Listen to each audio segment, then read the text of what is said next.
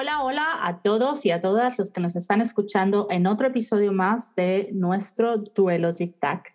Eh, después de estar un poco perdidas de la faz de la Tierra en el podcast solamente, debo decirlo, eh, nos complace otra vez estar grabando y esta vez va a ser un hito histórico en el podcast. Pero ante todo, eh, bueno, antes que todo quiero saludar a mi compañera María. Hola María, ¿cómo estás? Muy buenas, Jennifer, y, muy buenas también a, nuestros oyentes. Es un placer estar en otra aventura más. Y como bien has dicho, Em, un hito o, yo creo que va a ser em, algo especial, porque nunca antes, eh, creo que lo han visto, en este caso oído, en, el duelo tic-tac, así que yo creo que si quieres di qué es, ¿no? Bueno, una, sorpresa. Hoy le damos la bienvenida a Olaya de Enjoy Español y al Olaya y a Ana Campano. Hola, chicas. ¡Hola!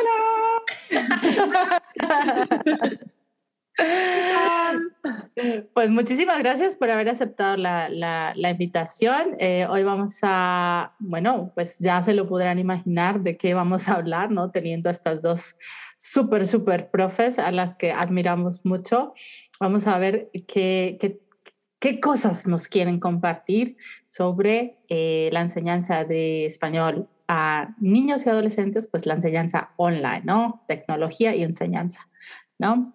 Eh, nada, María, ¿te parece si, pues, empezamos? Pues sí, yo creo que, eh, como bien has dicho, es un tema muy interesante y también relevante en, el momento que nos encontramos, porque en otras ocasiones Em, recuerdo que el primer episodio era de enseñanza de L Online con Ana Martínez y, bueno, ahora vamos a hablar en concreto de, enseñanza a niños y adolescentes en un contexto virtual, de enseñanza-aprendizaje que, yo creo que va a ser muy, muy eh, interesante y diferente a lo, que, a lo que hablamos ya en su día.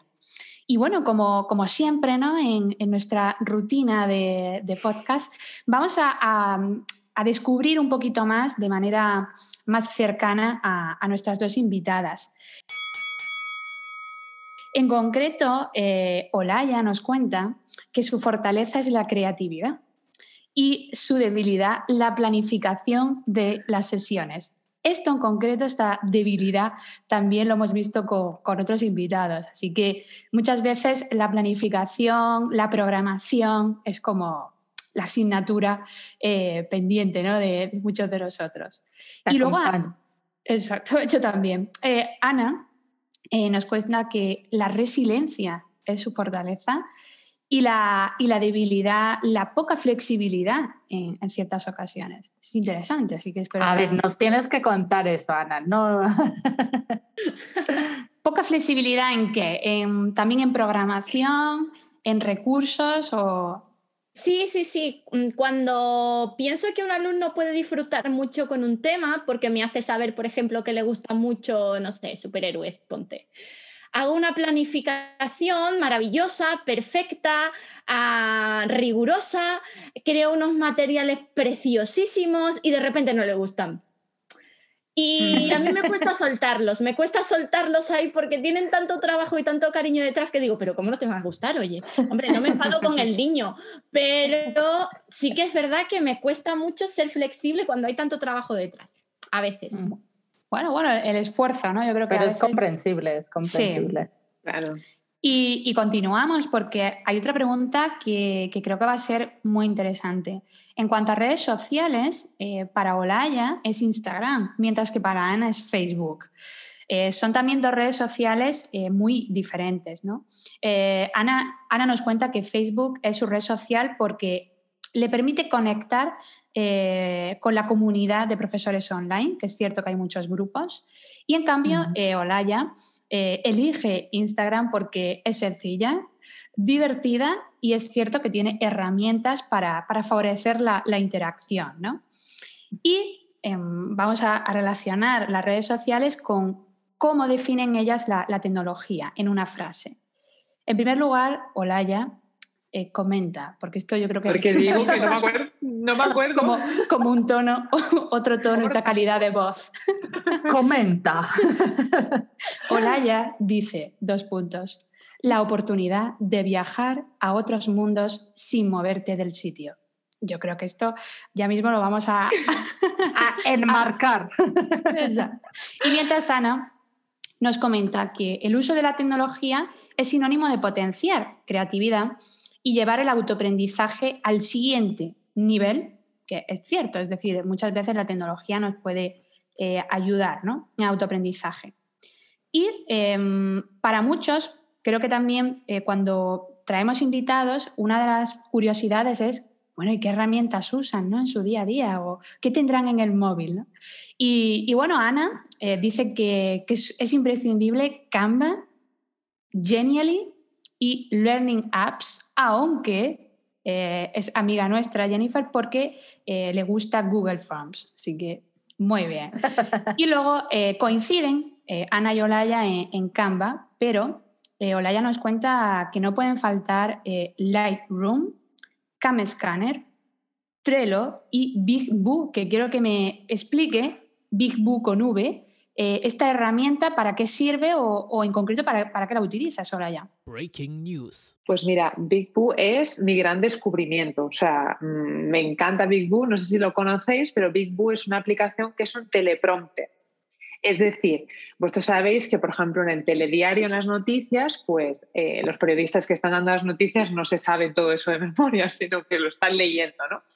Entonces, eh, yo lo descubrí por casualidad y claro, desde el ordenador sí que es verdad que no funciona. Yo he hecho la prueba y se te nota que estás leyendo, pero desde el móvil es impresionante. O sea, funciona muy bien y a mí, o sea, yo no me escribo todo el texto y me lo leo todo, o sea, palabra por palabra, porque sí que se me da bien improvisar y meter cosas, ya sé cuánto espacio me tengo que dejar, pero para igual algún tema que tienes que dar muchísimo contenido o tienes que hacer un curso, por ejemplo, con diferentes vídeos, Big Boo es, por favor, o sea, el mejor amigo, porque en, otro momento pues te tienes que hacer tu guion, a mí se me va la pinza improvisando y entonces le dedico mucho tiempo, no voy al punto. Entonces es como una especie de QE, ¿no? Para profesores.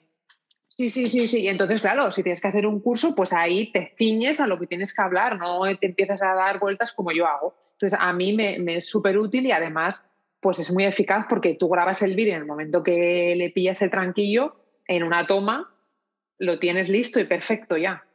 Bueno, yo pues siempre me preguntaba, ¿cómo hace Olaya para sacar esos eh, videos así top 10? Pues no me ve la cara ahora. el secreto se ha revelado. Bueno, así que apuntamos, porque creo que eh, inviertes el tiempo suficiente, no graba, eh, como lo de error, ¿no? Graba error, graba error. Pues aquí eh, nos parece fantástico. Así que a, lo mejor hacemos un review en algún momento de esto, Jennifer. Y por último, lo dejo por ahí, em, hay algo especial que queremos comentar de, de nuestras dos invitadas. Algo muy curioso, porque Ana dice que es una loca de los gatos, que se pasaría la vida en un bosque y yo creo que por eso tiene eh, también relación con, con, Olaya, además de trabajar con una mentalidad emprendedora ¿no? desde el primer momento. Y por último, eh, Olaya, quiero que, nos cuentes, eh, que creo que a las dos también es muy especial, que estrenáis web e imagen de vuestra marca. Así que contándonos un poco de la web y de, y de la marca. Sí. Pues la verdad que estamos súper contentas porque, bueno, yo sentía que, que ya no me sentía identificada con, no sé, con la imagen del proyecto, porque claro, cuando nació pues era muy diferente a lo que es ahora, ¿no? Al final todos los proyectos como que se van puliendo y vas encontrando tu camino. Y entonces por ahí sentí que no, es que no me sentía identificada con nada, o sea, lo veía decía, es que no me siento identificada con esta web, nada. Entonces por ahí empezó la idea de necesito darle una vuelta a todo. Y el tema de la imagen, pues también con lo mismo, ¿no? Porque la ardilla, pues a mí siempre me acompaña, o sea, desde hace muchísimos años, ¿no? Porque, bueno, a mí en mi casa pues soy una ardilla y la tontería de la ardilla. Y claro, yo sin darme cuenta, pues eso lo, lo lleva a mi proyecto, ¿no? Pues la comunidad es la madriguera, pues las ardillas en todos los sitios. Entonces al final dije, es que tiene que tener, o sea, tiene que estar en algún sitio esto, ¿no? Porque tiene mucha importancia para la comunidad. Entonces, pues ahí nació Karen, pautada por Ana, precisamente. Karen es una la Karen. Sí. Sí, sí, y la verdad que, que estamos súper contentas, porque ahora es como que ya, yo por lo menos lo veo y digo, me identifico con todo, tengo como, no sé, muy claro a dónde voy y después el equipo que me rodea, que es impresionante, porque o sea, tengo una suerte, mmm, cada día que me levanto por la mañana es una de las primeras cosas que agradezco, porque yo siempre me gusta empezar agradeciendo. Y una de las cosas que agradezco es que, que pueda tener a estas compañeras de viaje, porque es, es un aprendizaje constante y una motivación diaria tener a alguien así. Y bueno, y, y antes de, pasar a las preguntas, eh, creo que, es que, es importante para, para, toda la comunidad que dónde, es decir, cuál es el nombre de vuestra marca en concreto y cómo pueden acceder a, a ella, ¿no? En diferentes plataformas o en una web, es decir, en una dirección en concreto. Sí, nos pueden encontrar en enjoyespanol.com, si la ñ, claro, enjoyespanol.com y en redes sociales, pues principalmente pues nos movemos Instagram, en joy, arroba en Español, eh, Facebook, arroba en Español y el canal de YouTube. Son las tres, los tres sitios donde más nos movemos. Perfecto, pues yo creo, Jennifer, que la gente ya que apunte bien ¿no? y que investigue a, uh -huh. a, la, a la, madriguera ¿no? de Enjoy Español. Nos vamos, bueno, vamos ahora sí a, a a entrar un poquito en el, en el hogar de la madriguera y vamos a hablar un poco de lo que nos trajo o de lo que nos trae acá y es este tema de la enseñanza online a niños y adolescentes. Y a mí me gustaría empezar nuestra, nuestra entrevista con una, con una cita eh, que, bueno, como siempre dejamos todos los enlaces eh, de, lo, de los artículos que hemos usado en la descripción del episodio. Pero vale, empecemos con la cita. Y esa cita dice, a medida en que los niños pasan más tiempo conectados, más aumenta su sensación de soledad. Por esto es importante que los menores aprovechen el tiempo en otras actividades, sean lúdicas o físicas, y que no impliquen del todo la utilización de equipos y herramientas tecnológicas para que despierten su curiosidad, desarrollen eh, habilidades y sobre todo aprendan a interactuar con otros niños y adultos en, su, en un escenario no virtual. ¿Y por qué menciono esta cita? Porque, bueno, podría ser que es una contradicción, ¿no? Lo que estoy diciendo. Vale, estoy hablando con, con Olaya y con Ana sobre enseñanza online, pero estoy trayendo una cita a colación sobre, hey, alejémonos de las pantallas. Pero yo sé que tú, Olaya, tienes una conexión con ese tema, entonces por eso cuéntanos, ¿qué piensas y cómo lo conectas con, con tu profesión? Pues es que yo tengo una cruzada personal con el uso de la tecnología. O sea, es que e, es lo que tú dices, ¿no? Al final es, pues, vamos a ver, las clases se llevan a cabo a través de una pantalla. Obviamente, ¿no? La tecnología es el canal y es necesaria, ¿no? Pero eh, precisamente estoy súper de acuerdo con lo que dice esta cita, ¿no? De que cada vez estamos notando más esa desconexión, no solo en niños, sino también en adultos. Entonces, eh, mi obsesión es vale, sí, yo doy la clase a través de una pantalla, pero yo quiero que esto sea lo más tangible, lo más vivencial, lo más experiencial posible que pueda haber. La pantalla solo es la ventanita por donde nos vemos, pero voy a intentar que todo lo demás sea pues como si yo estuviera en una clase con ese niño de manera presencial, ¿no? Entonces, mm, esa es mi obsesión ahora, o sea, todo lo que hago lo intento llevar a que el niño manipule, que el niño experimente, que el niño viva, ¿no? Y que no, y que no crea o que no piense ¿no? Pues que la clase online tiene que ser todo precisamente pues, interactivo a través de la pantalla, sin tocar nada, sin manipular el aprendizaje. ¿no? Entonces, por ahí va mi cruzada y, y es algo que, que, yo creo que además tenemos que comunicarlo porque cuando se habla de enseñanza online a niños, no se entiende precisamente esto, sino que se entiende todo lo contrario, ¿no? Se entiende que es súper frío, súper poco vivencial, ¿no? Entonces ahí mi, mi cruzada personal. Pues totalmente de, acuerdo. Creo que en otras ocasiones hemos hablado, Jennifer y yo, de, esos mitos en la enseñanza online, ¿no? Y uno de ellos, yo creo que estaría como en el top, es que las clases online son frías. Entonces, eh, cuando hablamos de, enseñanza a niños y adolescentes, también es importante la, conciliación ¿no? entre padres, profesores y estudiantes.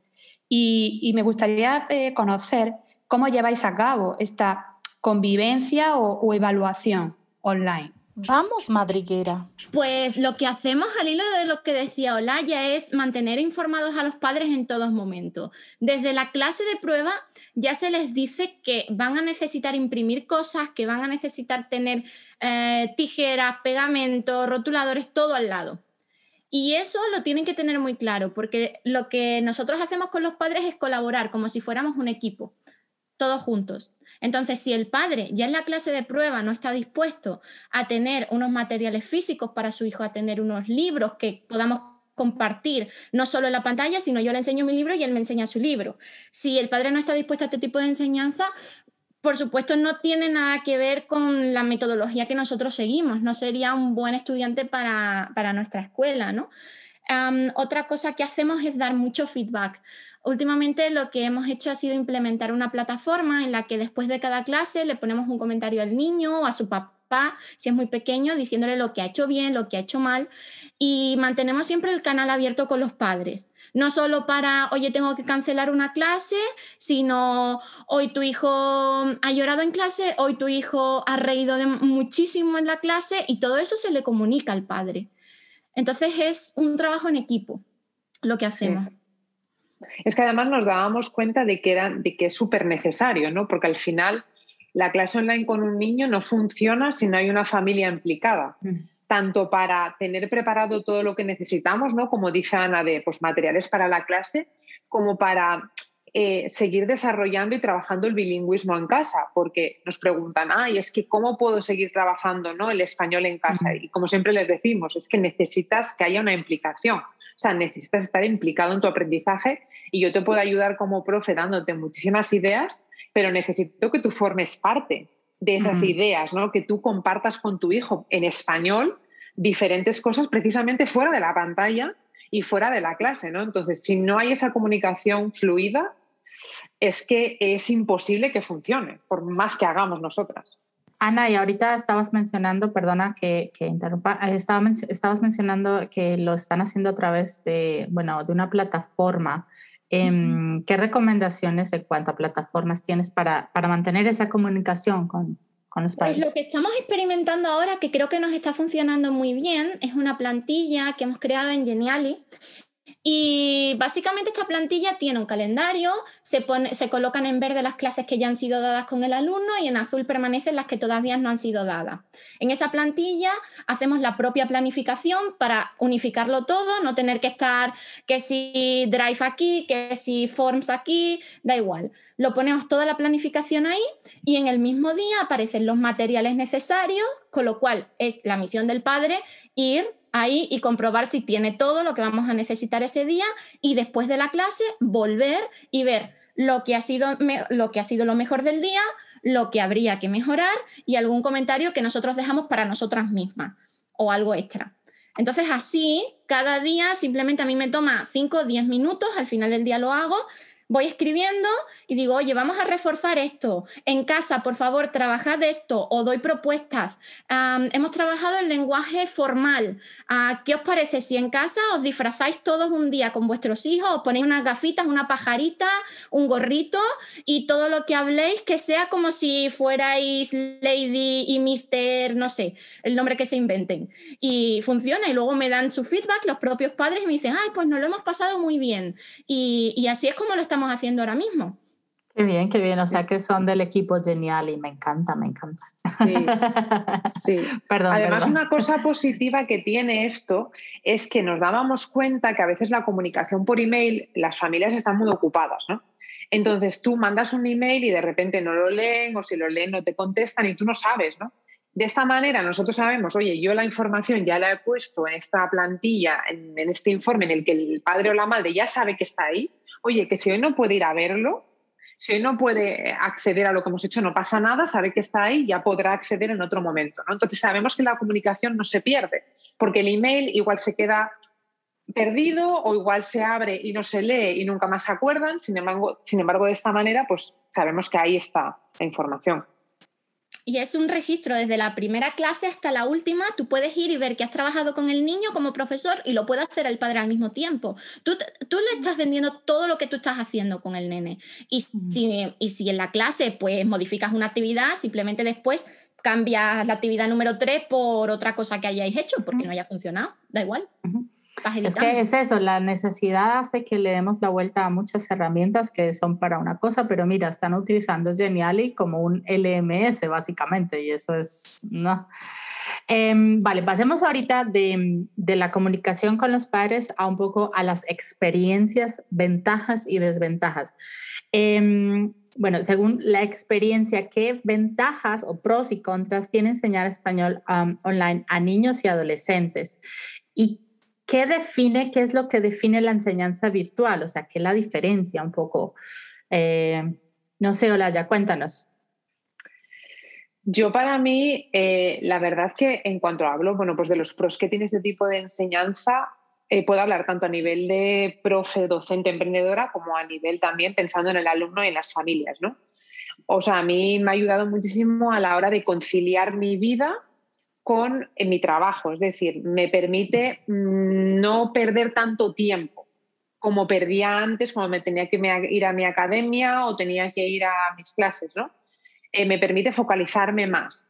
Y también me permite, como dice Ana, pues llevar a cabo una metodología y una forma de enseñar en la que creo de verdad, con la que me siento identificada y, la, y la cual puedo transmitir a mi alumno. Entonces, al final, eh, lo que hemos estado experimentando, por lo menos dentro de la escuela, es que los alumnos que vienen eh, son alumnos que se quedan mucho tiempo ¿no? y, que, y que van de la mano creciendo a nuestro lado, porque al mm. final, si miramos hace un año, no somos las mismas que somos ahora, estamos constantemente cambiando, implementando cambios y el alumno va cambiando con nosotros también y, y, moviéndose en ese cambio. ¿no? Entonces, yo creo que una de las ventajas es que nos permite mejorar, nos permite cambiar, nos permite evolucionar. ¿no?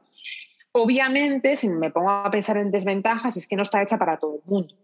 Es decir, eh, es un tipo de enseñanza que, como hablábamos antes, ni siquiera todas las familias están preparadas para bueno, pues poder mm, tener tanto tiempo, dedicar tanto tiempo ¿no? a esto, ni siquiera los niños. Hay niños que por su personalidad pues no están preparados para este tipo de enseñanza porque necesitan otro tipo de input o necesitan otro tipo de acción que eh, la enseñanza online no se la da, ¿no? No sé qué piensa Ana. Sí, yo creo también que una cosa muy positiva al hilo de lo que veníamos diciendo antes es que el niño aprende dentro de su propio entorno y de su propia realidad. Entonces, lo que os haya dicho mil veces es lo que sucede. Nosotros cuando trabajamos, por ejemplo, las partes de la casa o trabajamos cualquier otra cosa, estamos en la habitación del niño, estamos en la cocina del niño. si trabajamos la familia, de repente aparece su madre así o su padre del otro lado. Entonces, eso es una cosa que en una clase presencial tú no la tienes el mm. trabajar dentro de su propia casa y de su propia realidad. Eso es una cosa muy positiva. Y pues como negativo, sí que hay algunos padres que no están preparados o cuando, por ejemplo, no se, no se prevén los materiales con antelación y te encuentras que tú le muestras una fotocopia que debía tener al niño, al niño de repente le gusta mucho la fotocopia, pero no la tiene. Y entonces se produce una pequeña situación de tensión que hay que aliviar de alguna manera. Para eso estamos las profes, para lidiar con ello, pero ah, eso podría ser un contra, ¿no? No sé, ¿qué pensáis vosotras? Es, cierto, yo creo que, como muy bien habéis apuntado, no todo el mundo está preparado, ni estudiantes ni, ni padres, es decir, tanto adolescentes, niños o adultos, pero, pero creo que es una metodología que también eh, va evolucionando. Eh, somos conscientes, ¿no? Las, cuatro que, que, la pandemia, ¿no? También ha ha sido como la, clave ¿no? para, que ahora se hable todavía más, pero queda mucho por, trabajar porque vosotras eh, sois especialistas en, entornos también virtuales, ¿no? con niños y adolescentes, y veis que todavía falta, ¿no?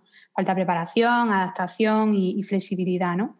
Y, bueno, y, en, relación de, con toda eh, la enseñanza online, bajo vuestro punto de vista, em, ¿qué herramientas o recursos digitales son imprescindibles cuando mm, enseñamos ¿no? Eh, español a niños y adolescentes y también eh, eh, va muy ligada a, todas las respuestas anteriores porque cuando pasa a algún problema, como, ha mencionado Ana, la herramienta o recurso digital ayuda, es más positivo que negativo, o qué herramienta utilizáis cuando hay algún problemilla. Esa es la pregunta clave, yo creo. Son preguntas muy claves. Bueno, yo creo que para empezar, materiales tangibles siempre, mientras más mejor. desde peluches y juguetes hasta fichas impresas de vocabulario con las que hacer un glosario físico, que en un blog con, con anillas. Eso es lo primero. Y después diferentes aplicaciones. Yo creo que hay tantas aplicaciones que cada profesor elige las suyas, ¿no? Las que más le van. A mí personalmente me gusta mucho trabajar con Canva porque me gusta que los alumnos creen. No crear yo con Learning Apps o con Canva la, actividad previamente, sino que sean ellos quienes valoren cómo han aprendido o cómo han interiorizado el contenido, creando una infografía ahí junto conmigo o creando el propio memory, pero eh, conmigo, ¿no? Ah, entonces yo creo que Canva, Genially también, Learning Apps, esas son las mías básicas. Y libros, muchísimos libros y cuentos, tanto físicos como, en este caso me gusta mucho, si no los tengo en la pantalla, escanearlos.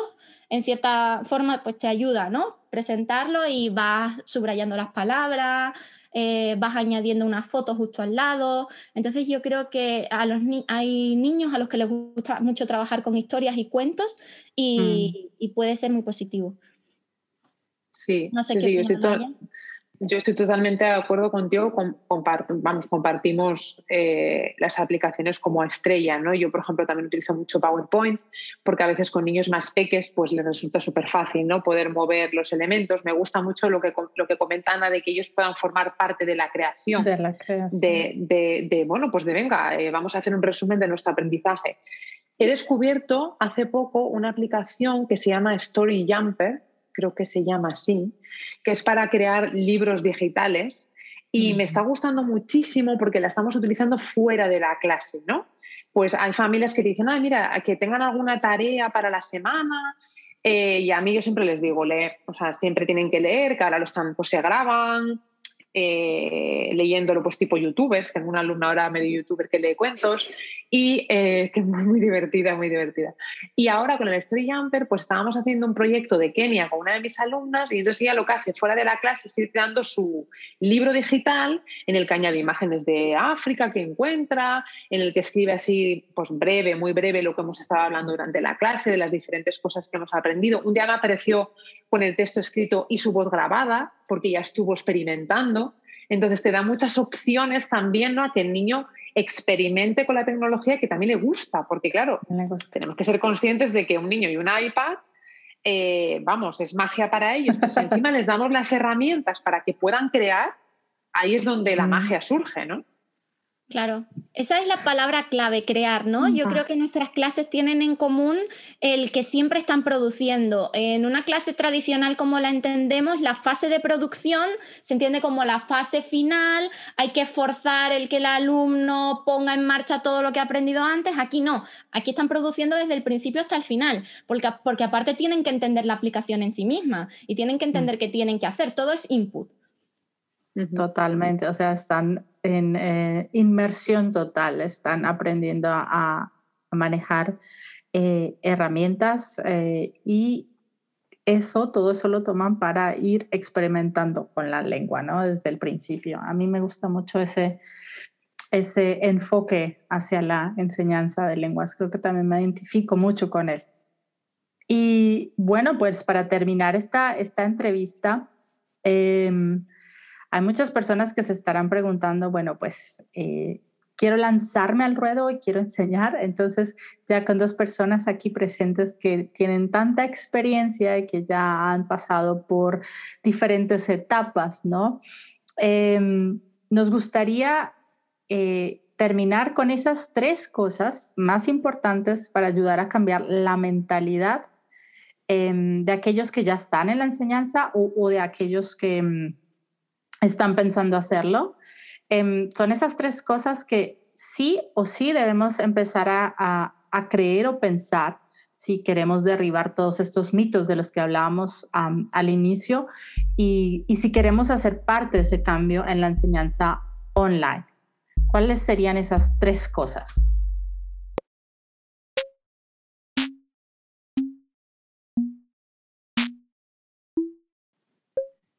Qué difícil. Qué difícil.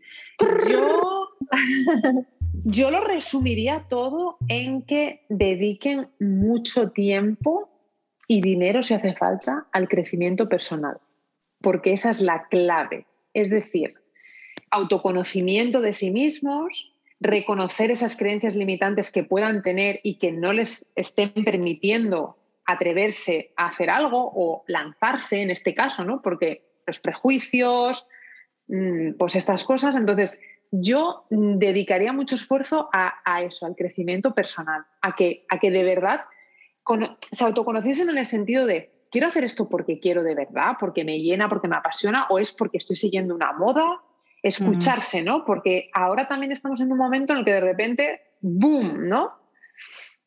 Montón de profes online y, yo me pregunto, ¿es porque quieres? ¿Es porque te gusta, lo disfrutas o es porque te estás subiendo al carro? Yo creo que hay que hacerse muchas preguntas antes de mm. empezar ya a formarse ya en cuestiones más técnicas, más, ¿no? Enfocadas en la enseñanza online, sino primero escucharse bien para ver si se está preparado, porque no es fácil. No sé, Ana, ¿tú qué? Sí, yo coincido plenamente contigo y también pienso que una parte muy importante es em, la formación. Estamos de acuerdo en que no, no, hay que ofrecer un servicio gratuito, no creo que ninguna de las que estemos aquí queramos hacer eso nunca, pero sí que es verdad que cuando estás empezando a puedes contactar con gente que te ayude y puedes solicitar, pues, visualizar una clase, em, formar parte de ella, crear un taller anexo. Todo esto al final es como solicitar un trabajo en un bar. Tienes que ir, te tienes que plantar y tienes que estar presente. Un trabajo, quien dice en un bar, dice en una grandísima empresa, da igual. Eh, la presencialidad es importantísima y presencialidad me refiero al estar ahí cuando hay que estar y al mandar el correo cuando hay que mandarlo. Porque yo creo que mucha gente simplemente se sube al carro, eh, pone, doy clases de X y, luego se da cuenta de que no le gustan. Pruébalo mm. antes porque eh, ahí está la experiencia y hay mucha gente que yo creo que como Laia o como yo, nos gustaría que alguien nos escribiese y dijese, oye, mm, ¿qué te parece si durante 20 minutos hacemos esto? Podría estar muy bien. Sí, proactividad, ser proactivo. proactivo, exacto. Ah, y, digamos ahora con estas redes de, perdona María, con estas redes eh, de profesores en diferentes, bueno, eh, redes sociales, que yo creo que es mucho más fácil llegar y decir, mira, estoy pensando en, eh, en enseñar a, a niños, podría asistir a una de tus clases o no sé, creo que eso sería posible. Yo, yo Sí, pero yo creo que está muy ligado a lo que ha comentado y anunciado eh, Olaya de manera muy acertada. Creo que la experiencia, el autoconocerte, el, sentirte bien con lo que haces, ¿no? sentir pasión. Eh, yo creo que estamos en, una profesión que si no sientes pasión, el mm. estudiante lo nota y si tienes compañeros alrededor, lo mismo. ¿no? Entonces, experiencia, formación y autoconocimiento, ¿no? Yo creo que... formación, formación, formación. Pero, y, ponerte a prueba, o sea, ponerte a prueba mm. también, ¿no? Atreverte, porque yo creo que eso para la vida misma, decir, bueno, tengo de repente, ¿no? Aquí esto que, que es como mm. un precipicio, pero digo, Mm. Tengo que probarlo y tengo que ponerme a prueba y ahí aprender. Porque yo lo he visto, yo lo he visto con, eh, pues en mi caso, yo no soy, no enseño a niños, eh, pero, pero ya llevaba mucho tiempo enseñando a, adultos y luego llegó la pandemia y siempre me ha gustado la tecnología, o sea, siempre la venía aplicando y formándome, pero fue la pandemia la que realmente puso a prueba eh, muchas cosas y aún así yo sentía que en el inicio, no, aquí tengo que meter meterle mucho más caña porque, porque esto no es como aprende solamente a, manejar una herramienta y ya, sino es eso, conectar tu pasión con un nuevo ambiente. Y, por eso eh, creo eh, que como conclusión, ¿no? como cierre, em, he apuntado algunas ideas de tanto de Ana como, como Laia, de, de su experiencia, y voy a decir algunas que me parecen muy necesarias. Em, las dos han comentado que las clases online eh, no son todo una pantalla. Hay que romper el mito de que son frías. son todo lo contrario, ¿no? Es sentirte cuando estás dando clases online. Es aquella ventanita donde al final hay experiencia, no, no tanta tecnología. Mm, en cuanto a la convivencia con, los padres, ¿no? mantenerlos informados constantemente. Ya ellas han, nos han informado de cómo hacen ese proceso a través de, por ejemplo, Canva. ¿no? Em, colaborar en equipo, tanto padres, estudiantes como, como, profesores. Dar constantemente feedback también es algo em, clave.